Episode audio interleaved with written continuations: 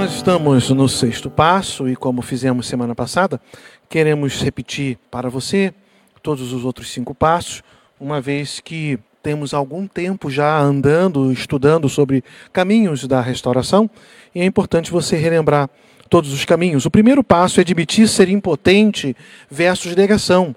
A, a, muitas vezes a negação vai proporcionar, e, e, e, é uma redundância né, de forma negativa, que você não vem admitir a sua impotência.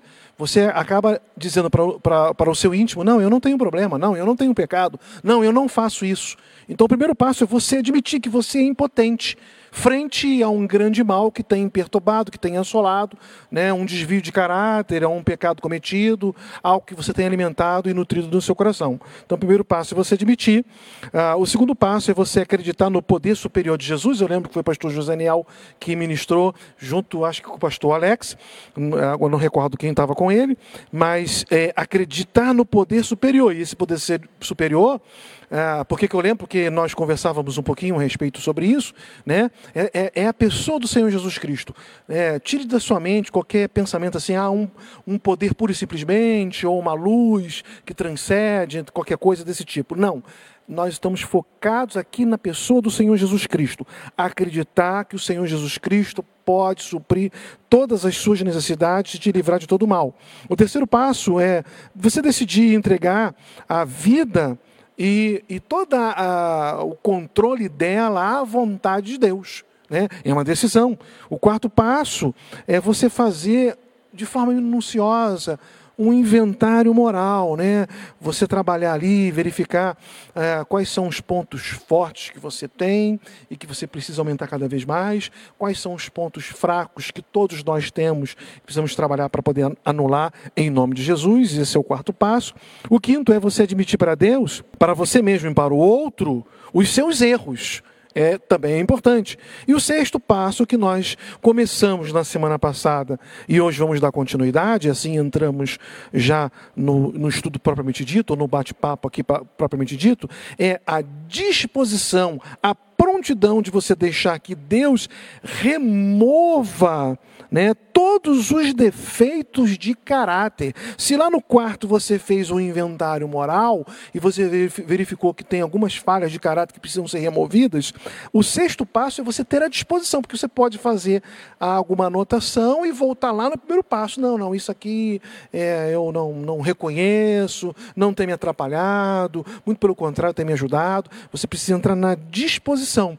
E na semana passada nós falávamos aqui uh, de Tiago capítulo 4, versículo 10, na NVI diz assim: humilhem-se diante do Senhor e ele o exaltará. Está aí na sua tela, bem como na Bíblia Viva, diz assim: e então, quando vocês sentirem a sua indignidade diante do Senhor, ele levantará, animará e ajudará todos vocês. Então, queridos irmãos, é a disposição, conforme Tiago capítulo 4, versículo 10, de você não só reconhecer, mas de deixar Deus ser Deus na sua vida. Você precisa se humilhar, confessar, e Deus vai fazer a obra por completo no seu coração.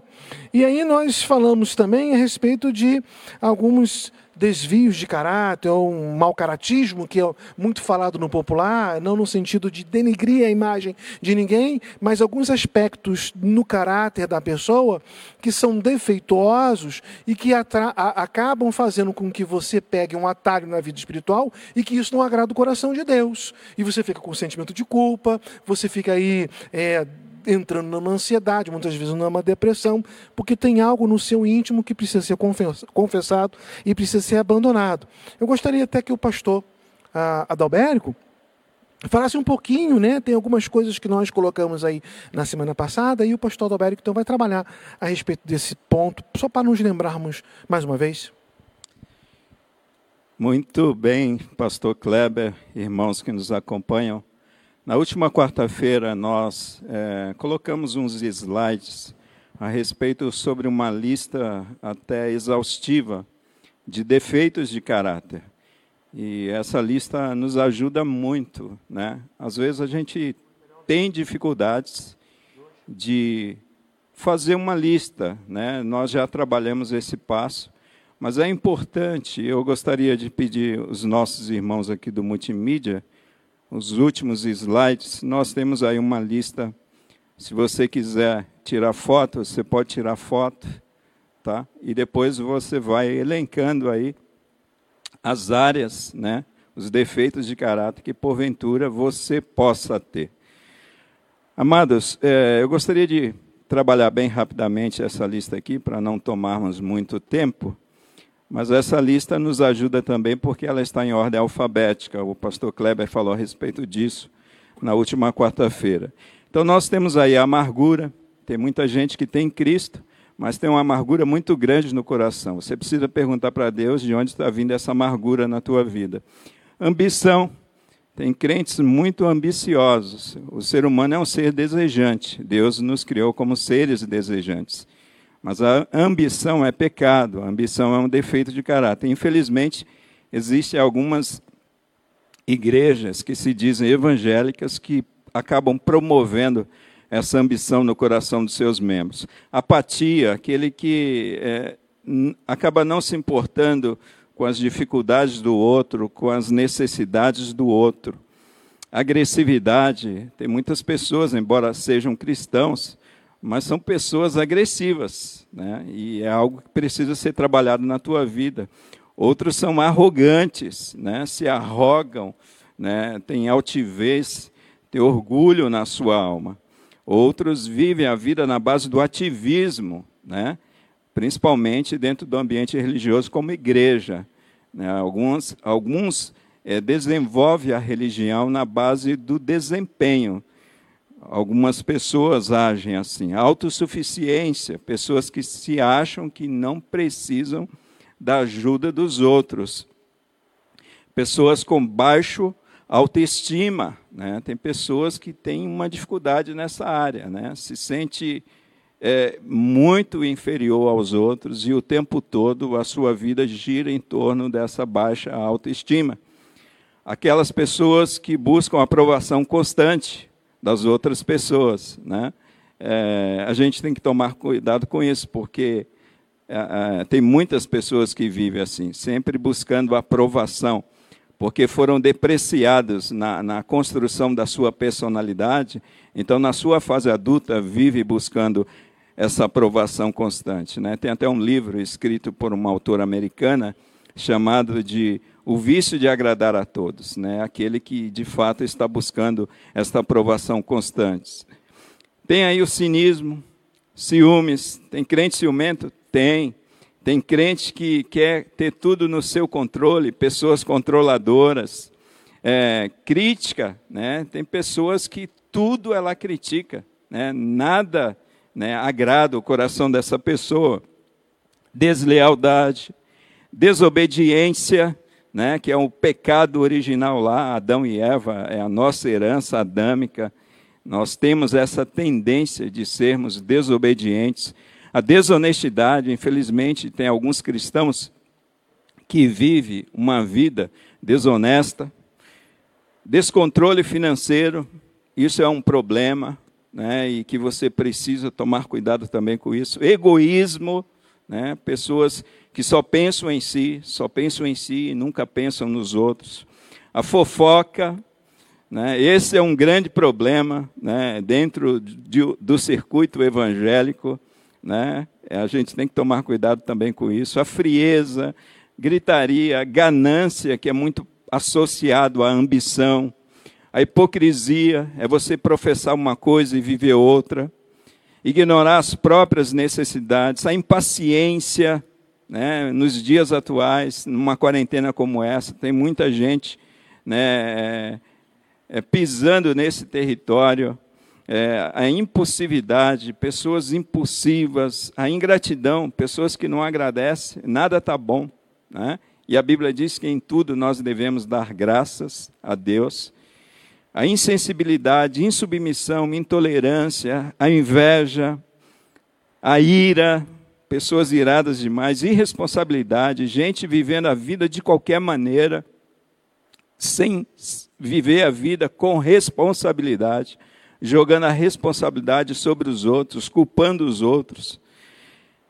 pessoas que querem levar vantagem em tudo. Irmãos, e a lista é muito grande. E quando eu estava comentando na última semana com o pastor Kleber a respeito desta lista, que eu acho que é muito importante para nós, eu falei com o pastor e falei com o público que eu descobri a razão pela qual Deus nos salvou e nos deixou aqui, porque tem muitas coisas em nossas vidas que Ele precisa restaurar.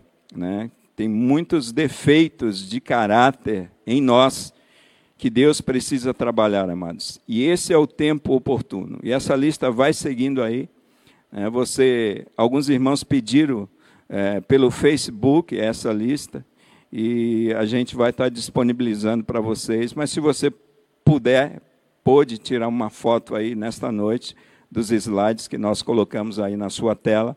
Né? É muito importante que você vai orar a Deus, você vai fazer uma reflexão a respeito da sua vida, do seu comportamento, das suas atitudes e vai pedir para Deus te ajudar a, a, decifrar qual é a área, qual o pecado, qual é o defeito de caráter que precisa ser trabalhado na sua vida. Eu, quando eu olhei nessa lista, eu vejo que tem muitas coisas que Deus precisa trabalhar na minha vida. E a proposta do dia, a proposta da noite é permitir que Deus trabalhe nesses defeitos de caráter, que é comum, amados, a todos nós, porque nós somos filhos de Adão, não se esqueçam disso. Embora um dia é, conhecemos a Cristo Jesus como Senhor e Salvador, fomos salvos, o Espírito Santo veio habitar em nossas vidas, mas nós não podemos nos esquecer que nós somos seres de duas naturezas. Temos uma natureza pecaminosa e temos uma natureza espiritual.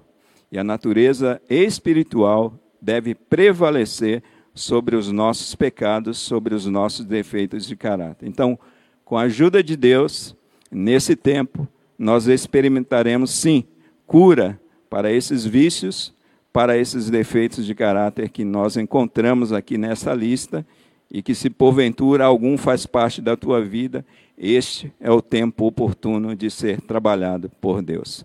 Pastor Kleber. Obrigado, pastor Adalberico. Eu tenho certeza que, mais uma vez, uh, vocês conseguiram observar quantas coisas precisam ser observadas para que possamos andar num caminho de retidão, que essa é a vontade de Deus. Eu estava aqui pensando, enquanto o pastor Adalberico falava, que no mundo corporativo, ah, ah, os gestores eles procuram fazer as suas análises. Ah, existe uma análise chamada análise de SWOT, é, com palavras da língua inglesa, ah, e na língua portuguesa ficou então fácil para gravar, que é a FOFA, é a mesma análise SWOT, que é força, e oportunidade, fraqueza e ameaça.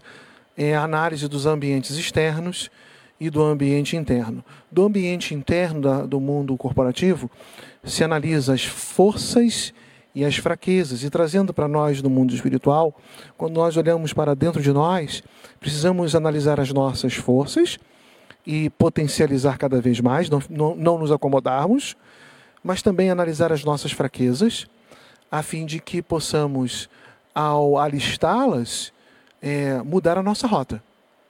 Então, ah, baseado lá no livro de Gênesis, daqui foi, já foi repetido várias vezes, e já, já entramos já dando continuidade ao assunto de hoje, né? o, o assunto é o mesmo, mas dando continuidade de onde paramos, as pessoas precisam estar dispostas a assumir suas responsabilidades a fim de mudar.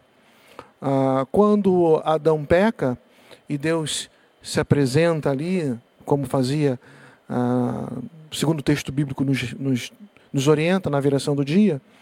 Então, Adão, ah, com vergonha e por ter errado, ele se esconde. E aí, Deus conversando com ele, ele fala: A mulher em que tu me destes, e Eva falou: Foi a serpente que me enganou, e assim ah, a responsabilidade foi passada. Pastor Gisaniel, as pessoas hoje ainda têm essa mesma tendência de não assumir as responsabilidades dos seus erros cometidos e transferir para outros? Ah, sem dúvida, pastor Kleber. Aliás, é toda essa temática que nós estamos trabalhando é, ela é muito interessante porque vai sempre nos, nos, causar algum tipo de inquietação ou nos colocar diante de, de desafios. E dar passos em direção de mudanças reais, concretas em nós, é, vai de encontro muitas vezes à nossa natureza. Se nós, por exemplo, tinha, temos ou tínhamos o hábito de transferir responsabilidades, de terceirizar é, compromissos, ou sucesso ou mesmo fracasso. É, isso é um mal que pode nos acompanhar e nos causar é, grandes danos. Cristão ou não cristão, independe, porque na verdade todos nós estamos debaixo da queda. Né? A, o que nos diferencia de como sermos sendo pessoas cristãs é que nós temos é, a, o potencial da parte de Deus de vivermos de uma forma diferente.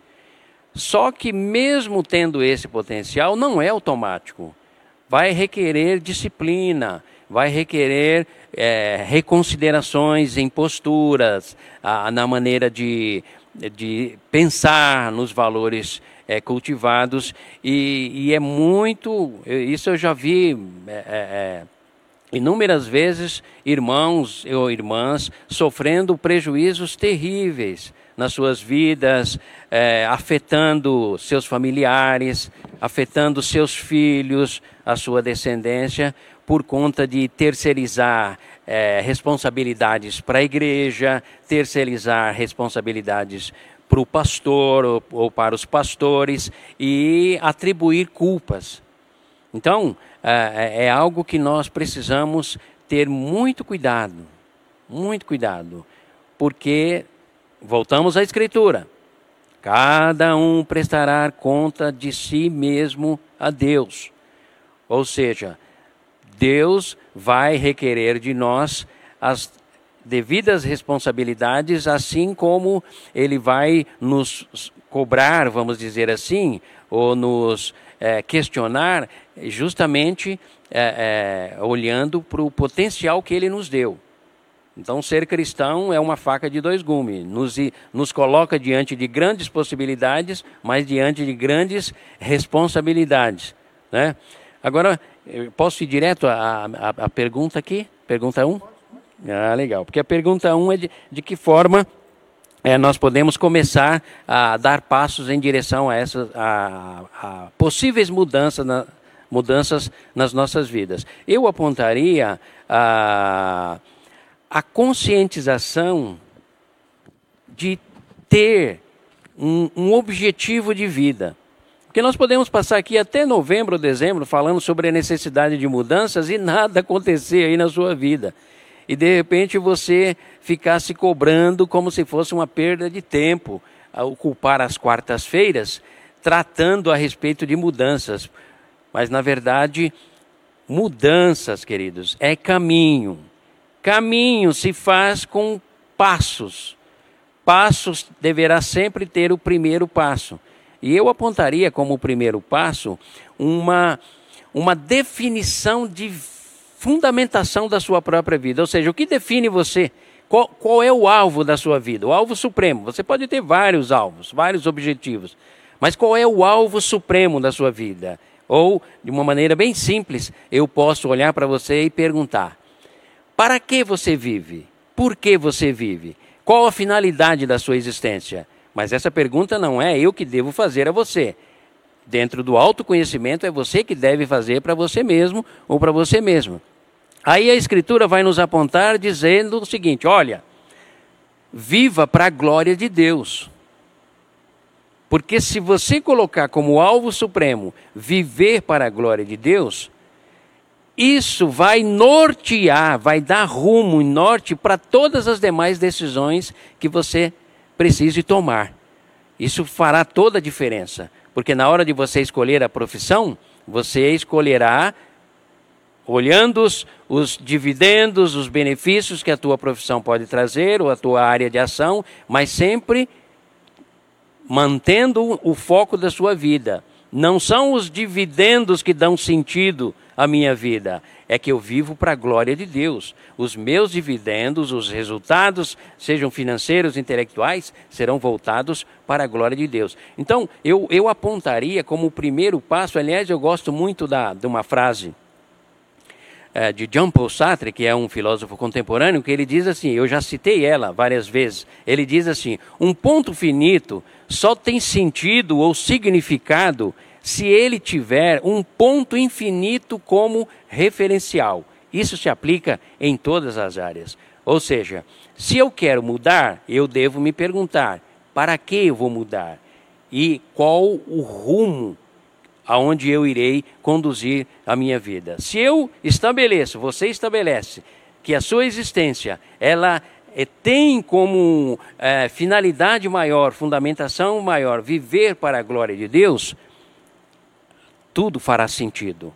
E aí você será, será respaldado pela Escritura e, ser, e terá o subsídio necessários que a Escritura vai te dar para operacionalizar essas mudanças. Senão fica apenas no desejo e não há mudanças.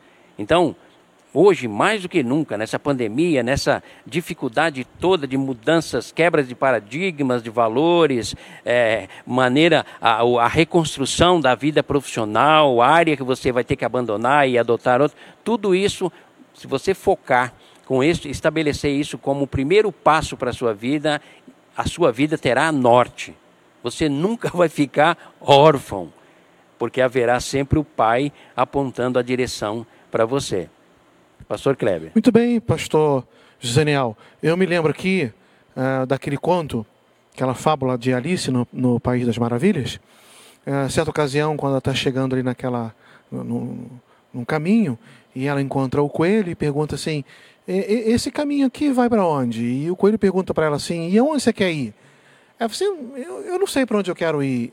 Então ele responde: quem não sabe para onde quer ir, qualquer caminho é caminho. Se você não tem um destino, se você não tem um foco, e o nosso foco é Cristo, fica sem, é, sem sentido. Né? Então, se você tem um ponto fixo, mas você mira no ponto infinito, ou tem um ponto finito, mas mira num ponto infinito, e trazendo aqui essa analogia para a vida espiritual, que é Cristo Jesus, o nosso Senhor, nós temos foco, nós temos direção e saberemos passo a passo step by step, aonde chegaremos para a glória de Deus. E, e fique, ficará evidenciado a humildade na vida do crente ao ter a disposição para mudar. A segunda pergunta, quais são os benefícios? E eu vou trabalhar essa pergunta aqui, ou com a sua resposta. Ah, que um cristão poderá experimentar se algum defeito de caráter for removido. Eu anotei aqui algumas coisas e eu quero começar respondendo com a, própria palavra de Deus, em 2 Coríntios capítulo 12, é, versículo 9, a, somente a parte A do versículo 9, quando Paulo fala assim: Minha graça é suficiente para você, pois o meu poder, meu poder se aperfeiçoa na fraqueza. Quando nos aprofundamos num relacionamento com Deus, querido irmão, e isso através da Sua palavra, ah, conhecendo mais, buscando muito mais intimidade, nós experimentaremos uma mudança não a própria palavra em si, mas o Espírito Santo, através da Sua palavra, irá nos convencer do pecado, da justiça e do juízo, como o próprio Senhor Jesus Cristo deixou registrado isso em João capítulo 16, e nós iremos crescer. E iremos alcançar alguns benefícios observando as Sagradas Escrituras e aplicando as verdades delas nos nossos corações.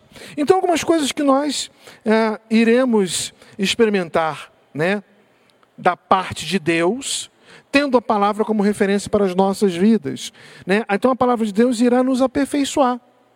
Ah, 2 Timóteo capítulo 3, versos 16 e 17. 2 Timóteo capítulo 3, versos 16 e 17. Ah, a Bíblia fala assim: toda a escritura é inspirada, né? Lá lá no grego é theos finesto, né? Toda, toda a escritura é inspirada por Deus, né?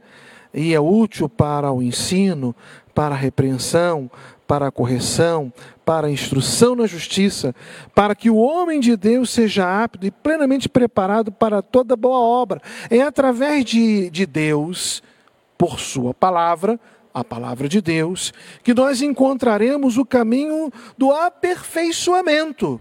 Lá no, lá no 4, no, no passo 4, nós fizemos então o inventário e no passo 6 nós encontramos humilde, humildemente a disposição para experimentar uma mudança e deixar aquilo que nos atrapalha, ah, um caráter assim meio duvidoso ou desviado, né? Vamos deixar de lado, vamos buscar em Deus a remoção. Isso nós encontraremos um aperfeiçoamento. Mas a palavra de Deus também nos limpa. Ah, João capítulo 17, desculpa, João capítulo 15, versículo 3 João 15, 3 fala assim: Vocês já estão limpos pela palavra que lhes tenho falado. A palavra nos aperfeiçoa e a palavra também ah, vai nos limpar. Se você é, tirou uma, uma, printou aquela tela que o pastor Adalbérico trabalhou com vocês ainda há pouco, amargura e tantas outras palavras ali que, que vai ter um desvio de caráter, a palavra Deus, através da Sua palavra, irá nos limpar. Mas a palavra também, claro, o Espírito Santo usando a palavra, nós iremos buscar a santificação, porque João 17, versículo 17, fala assim: santifica-os na verdade. A tua palavra é a verdade, é a palavra de Deus quem nos purifica, claro, o Espírito Santo usando a palavra de Deus, e quem nos santifica, o Espírito Santo, através da palavra, nos colocando no caminho, na rota, no caminho certo. Mas também ela nos liberta. João 8,32, o texto é deveras conhecido. E conhecerão a verdade, e a verdade os libertará. E também a palavra, preste atenção que não é a palavra pela palavra, mas é o próprio Deus, através da sua palavra. E o quinto benefício aqui vai nos dar condições de nós termos discernimento, discernir os nossos pensamentos, né, através da palavra, os propósitos dos corações. Pode ser que aquilo que nós pensamos e desejamos no nosso coração não seja tão ah, de agrado ao coração de Deus. Então, Hebreus capítulo 4, versículo 12, trabalhará assim conosco. Pois a palavra de Deus é viva e eficaz, e mais afiada que qualquer espada de dois gumes. Ela penetra ao ponto de dividir a alma e o espírito, juntas e medulas, e julga os pensamentos e intenções dos corações. Quando nós queremos, através da palavra de Deus, permitir que o Espírito Santo trabalhe no nosso íntimo, no nosso coração, isso irá nos confrontar a, a, a respeito de quais pensamentos estamos tendo, é, se tem um direcionamento correto, padrão, moral, que agrada o coração de Deus ou não. Quais são as intenções dos nossos corações? É aquilo que vai fazer a vontade de Deus ou a vontade da minha minha carne. A palavra de Deus irá nos confrontar, irá nos dar a direção correta para que possamos ver é, de forma que as pessoas possam enxergar Cristo nas nossas vidas. Nós temos que ter essa disposição. E assim nós vamos experimentar essa mudança que o próprio Deus deseja para todos nós. E eu tenho aqui, pastor José Niel, uma terceira pergunta, eu gostaria que o pastor trabalhasse ela para nós aqui, por favor. De que forma o orgulho e rebeldia ah, se manifestam na vida de um cristão? Pastor Kleber, eh, pastor Adalberico e os queridos irmãos, o melhor antídoto, o melhor remédio, eu diria, e ele é eficaz para se combater o orgulho e, e a vaidade, é a humildade. Bom, então vamos definir humildade. Humildade é andar arrastando chinelo? Não, isso é apatia. Humildade é andar com o olhar para baixo, com, tendo baixa autoestima? Não, isso é falta de valorização da sua própria vida. Humildade é se submeter a tudo e a todos, é, é não ter opinião própria? Não, isso é falta de cultura, e falta de formação. Enfim, estou dizendo isso porque o conceito de humildade ele é muito é, é, desvirtuado no nosso contexto. Nós ligamos humildade à pobreza, pobreza material, pobreza intelectual. E olha, queridos irmãos, se existe uma coisa que nós, eu, nós cristãos, eu e você, temos a parte de Deus, é a dignidade de Cristo, que pode nos fazer andar de cabeça erguida, porque nem o diabo tem o poder e autoridade sobre nós. Ao mesmo tempo, nós somos desafiados a viver e não viver mas encarnar a humildade. Porque olha só, no capítulo 13 de João, nós temos o gesto famoso é, é, é, de Jesus ao lavar os pés dos discípulos. Mas o que nós temos ali não é um gesto isolado de humildade, não é um gesto de um serviçal é, indigno, incapaz, não. Nós temos o Senhor dos Senhores, o Mestre dos Mestres, o único Deus que se fez homem, descendo e nos transmitindo a essência da humildade e não a particularidades de atitudes de humildade. Isso faz toda a diferença.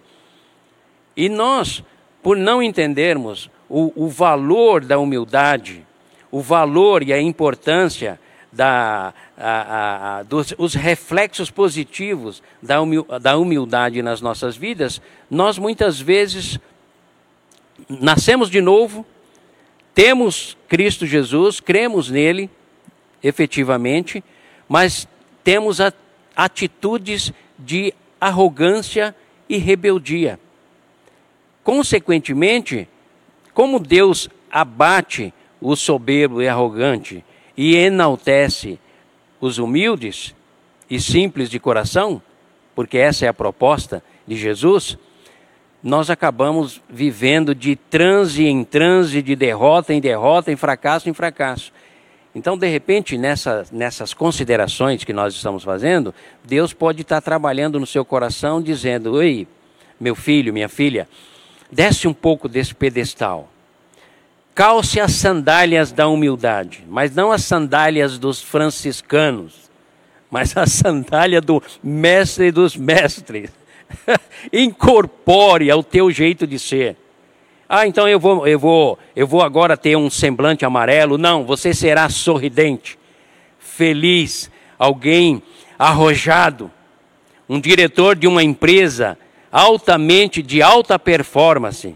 Um executivo, um médico, é, uma, uma, dona de casa, uma, uma doméstica, uma diarista, eficaz e eficiente, mas alguém que, ao encarnar, entender os benefícios da proposta da humildade, que é o antídoto contra a rebeldia e a arrogância, colhe frutos. É uma pessoa bem-vinda onde chega. Eu conheci pessoas de uma simplicidade, de uma humildade assim tremenda. Mesmo pessoas ricas. Eu trabalhei um tempo fazendo decoração e era incrível. Você ia num bairro da Zona Leste e encontrava arrogância. Atravessava São Paulo para a Zona Sul, Zona Oeste e encontrava em mansões pessoas tremendamente simples. E aí eu ficava assim, puxa vida, eu acho que eu vou ficar no meio termo ali nem na pobreza, nem na extrema riqueza, mas procurar encontrar o equilíbrio da humildade. E eu confesso para vocês, queridos, que esse antídoto funciona. Me lembro quando eu visitava as lojas da rede Pão de Açúcar e eu me deparava com um atendente que estava lá para preencher um, um, uma, um crachá, entregar um crachá, e o que, que eu fazia? A primeira coisa que eu fazia, eu olhava para o nome, o crachá dele, e eu dizia, fulano, você pode me ajudar? Ah, essa é uma palavra-chave que abre portas. Porque quando eu dizia, você pode me ajudar, eu estava me colocando no mesmo pé de igualdade, ou talvez um pouquinho menos, porque eu precisava de ajuda. E aí as portas se abriram e eu fiquei mais de 15 anos atuando ali, trabalhando. Deixei muitos amigos ali, mas tudo por conta do quê? Jesus me ensinou não a ter atitudes de humildade, mas a encarnar um espírito de humildade, um, uma re, fazer da humildade uma realidade no íntimo do meu coração. Também não sou um poço de humildade.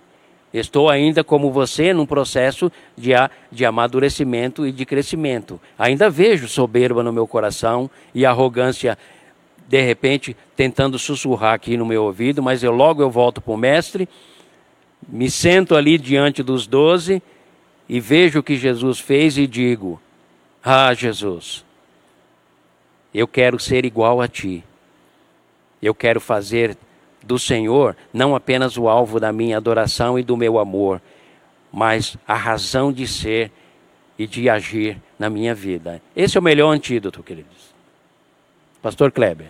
Então, pastor Daniel, em suma, quando a pessoa faz a sua autoanálise, né, sua introspecção e verifica seus desvios de caráter, mas não quer mudar, ela está dando ouvidos ao que o pastor disse a orgulho e rebeldia, não quer mudar, mas ao ponto em que ela faz a sua introspecção, a sua análise e elenca ali alguns desvios de caráter, fala assim: não, eu preciso mudar, Senhor, eu estou disposto que o Senhor entre no meu coração. A humildade vai falar profundamente no seu coração. Maravilha. Obrigado, pastor Zenial. Isso aí mesmo. Pastor Adalbérico, como posso depender mais de Deus no processo de restauração e os irmãos estão vendo que procuramos ser bem práticos, né? E se, se é o caminho da restauração, né, pastor Adalberto? Como posso depender mais de Deus no processo uh, de restauração, então? Por favor. Muito bem, pastor Kleber. De uma certa forma, eu vejo que o pastor Joseniel já até respondeu essa pergunta, né? Como posso depender mais de Deus? É lógico, né? Tendo um coração humilde, tendo uma disposição de humildade no coração. Mas para responder essa pergunta é, é, de uma maneira mais aprofundada, eu gosto, é, eu gosto de duas frases né, que nos ajudam a responder esta questão. É, tem uma frase teológica que diz assim: que Deus criou o homem com livre-arbítrio, mas não criou o homem autônomo, ou seja, Deus não criou o homem independente para viver independente dele, porque esse é o pecado do Éden, né? é o pecado da rebeldia. E a outra frase que eu gosto é a frase de Jesus, quando ele diz que aquilo que ele faz é aquilo que ele estava vendo o Pai fazer. Então, eu fico pensando, se Jesus ele trabalhava nessa dependência do Pai, Jesus o, o homem perfeito que me representou na cruz, o homem sem pecado, ele vivia nessa dependência de Deus, por que eu devo agir de maneira diferente nessa dependência? É lógico que eu preciso depender de Deus. A primeira coisa que eu gostaria de trazer para os irmãos é o que significa depender de Deus. Né? Às vezes a gente fala dependência e algumas pessoas pensam que depender de Deus é simplesmente cruzar os braços e deixar tudo sobre a responsabilidade de Deus. Isso não é depender de Deus. Depender mais de Deus não significa cruzar os braços, mas trabalhar sob a orientação e o comando de Deus, como o pastor Kleber falou, observando a palavra de Deus, a orientação que Deus nos traz através da sua palavra. Por exemplo, Moisés era um homem que vivia na dependência de Deus e trabalhava arduamente, mas vivia em sintonia com o Pai Celestial, porque ele sabia que ele era um homem pecador e falho e precisava trabalhar nessa dependência de Deus. Eu quero trazer aqui alguns exemplos rapidamente. Nós, pastores, quando vamos pregar um sermão, por exemplo, nós precisamos de horas e horas de estudo nós trabalhamos arduamente. Nós não podemos simplesmente orar e pedir a Deus que nos abençoe na pregação da palavra, né? Chegar no dia lá, abrir em qualquer versículo e pregar. Isso não é dependência de Deus, isto é irresponsabilidade. Então nós estudamos a palavra, arduamente a palavra, né? Segundo os estudiosos, para se pregar um bom sermão, você precisa estudar 40, 50 horas para pegar um sermão de 40 minutos. Então é trabalho árduo mesmo. E oramos para que Deus nos capacite, para que Deus abra o coração do seu povo. Ou seja, nós trabalhamos na dependência de Deus na pregação de um sermão. Aquela pessoa que, por exemplo, precisa de um emprego, ela não pode simplesmente orar e esperar que o emprego caia, do, caia no colo dela. Ela precisa se especializar, ela precisa estudar, ela precisa enviar currículos, ela precisa ter bons relacionamentos, ela precisa fazer a parte dela e orar para que Deus abençoe, para que Deus direcione, para que Deus mostre, mas ela está fazendo a sua parte e vivendo na dependência do Senhor. Aquele que deseja, por exemplo, arrumar um casamento, né, arrumar uma esposa. Né? Então, é, você vai precisar orar, sim, mas você vai precisar se movimentar, você vai precisar se arrumar, você vai precisar é, ter bons relacionamentos, e você vai orar e pedir a orientação, a direção de Deus. Como diz um pastor aí na mídia, e esse pastor dizia que Deus ele não vai arrumar mais mulher para ninguém, porque a primeira mulher que Deus arrumou deu problema. Né? Não sou eu que estou falando isso, irmãos, mas está aí na mídia. Né? Então, você precisa se esforçar, você precisa trabalhar. Duas questões que eu julgo importantes sobre depender mais de Deus. Primeiro, dependa menos de você.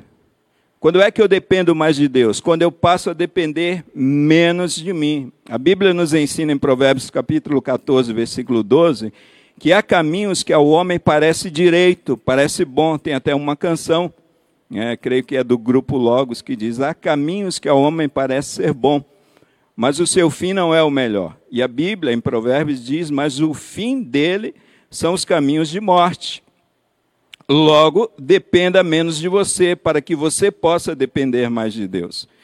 Muitas vezes, irmãos, esse versículo já foi citado nesta noite. Deus permite, nos permite um espinho na carne, para que a gente deixe, deixe de lado a soberba, a arrogância, a prepotência, a nossa racionalidade, o nosso orgulho, para que a gente possa depender mais de Deus. O apóstolo Paulo teve esta experiência com Deus.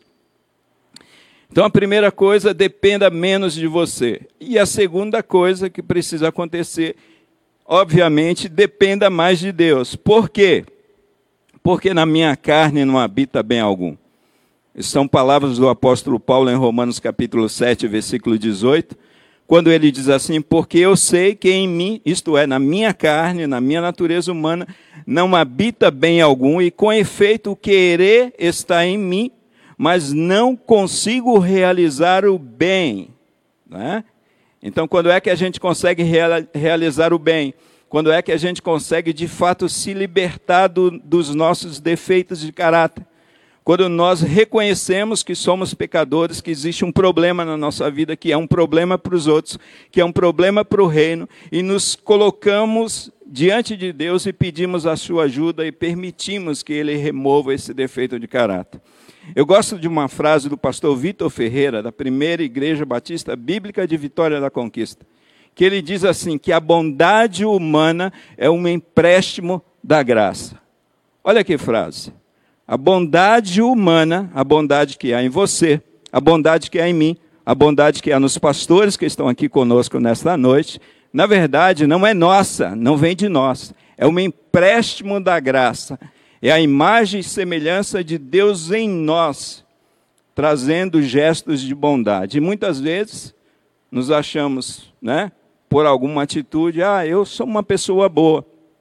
E achamos que nós temos forças e poder para vencer o nosso pecado. Então, porque na minha carne não habita bem algum, porque Deus Cristo é a fonte de toda virtude humana. Eu gosto de Atos 17, versículo 25, quando a Bíblia diz assim: Pois Ele mesmo é quem dá a todos a vida, a respiração e todas as outras coisas. Querido irmão, querido amigo, Deus é a fonte de toda a virtude. Como é que eu posso vencer os meus defeitos de caráter? Me submetendo a Deus, porque é dele que vem a virtude que ele deseja para mim e que eu posso ter.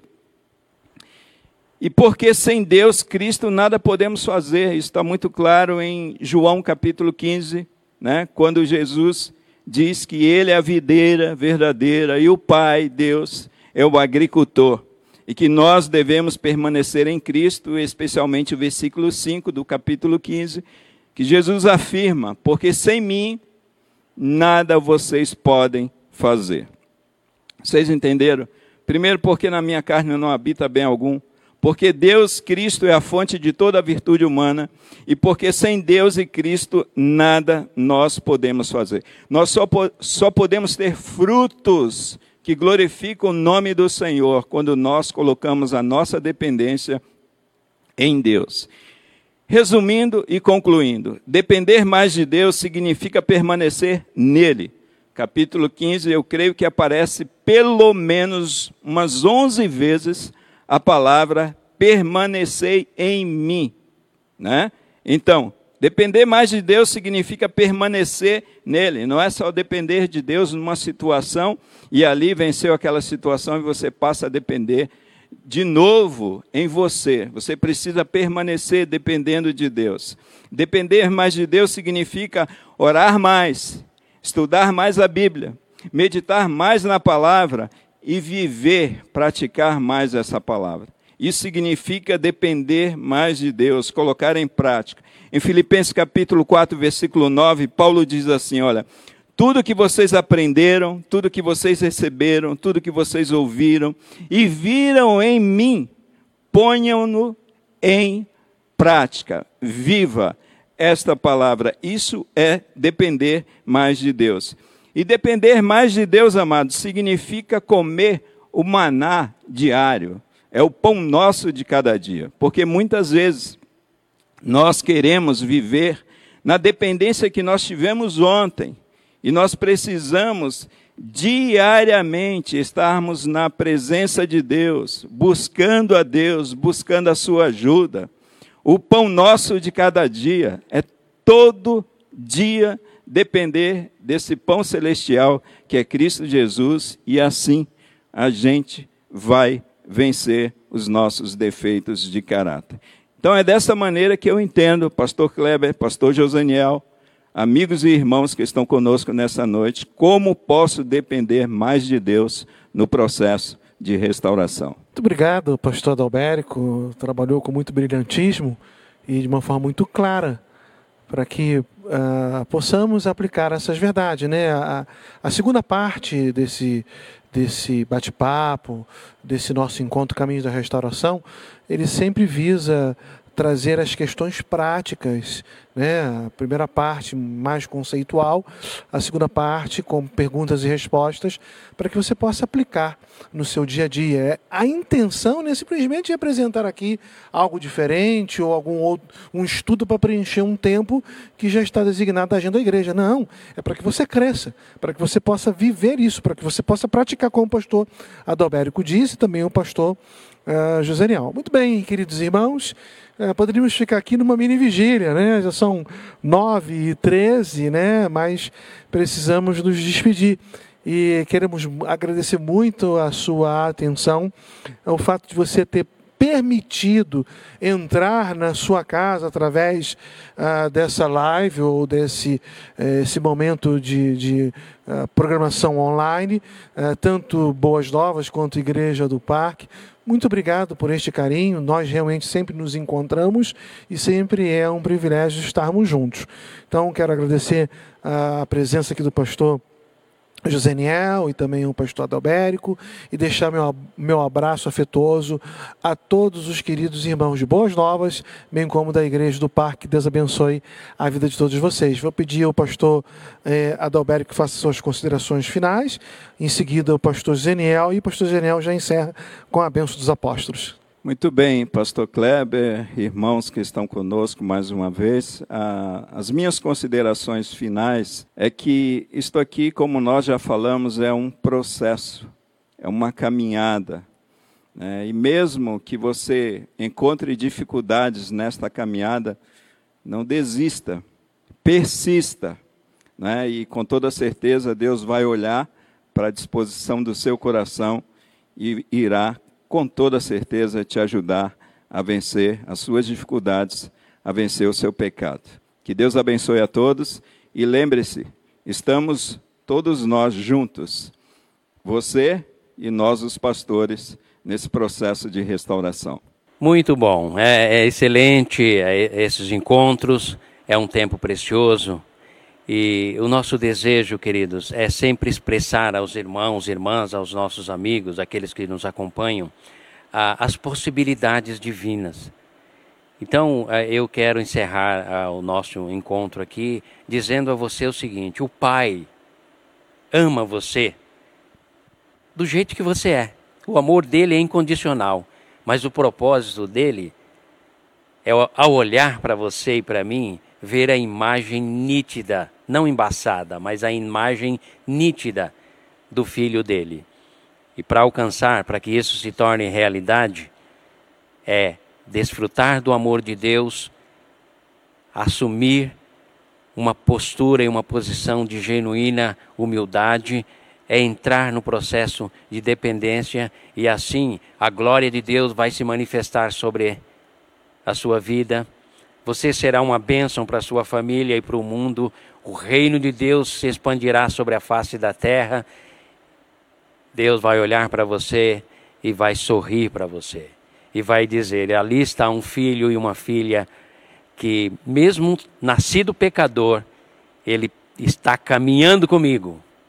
E um dia eu abrirei os portais da eternidade e vou dizer a ele: Venha, bendito, bendito do Pai, para o reino que já estava preparado para você. Eu sei das tuas lutas durante o teu tempo de peregrinação, mas eu estava ansioso aguardando o momento em que você chegaria aqui. Entre para o gozo do teu Senhor. Que Deus esteja abençoando, queridos. Não desista dessa caminhada. Nenhuma quarta-feira esteja ausente. Não por nós, mas por Ele, Jesus. Porque é a Ele que nós buscamos. A Ele toda a honra, toda a glória e todo louvor. Vamos orar para nós encerrarmos? Ó oh, Jesus, nós te agradecemos imensamente pela pelo privilégio e oportunidade de estarmos juntos nesta noite. Te agradecemos por cada irmão, irmã, amigo, amiga que nos acompanhou.